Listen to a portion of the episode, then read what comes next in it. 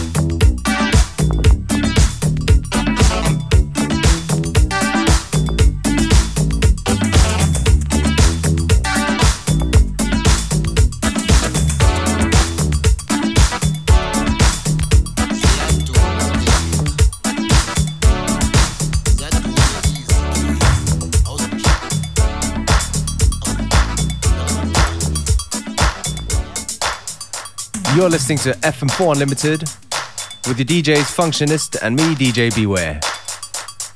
If you like the songs we play, go onto our Facebook FM4 Unlimited or also go into the fm4.orf.at website where we do our best to publish the playlist as soon as we can.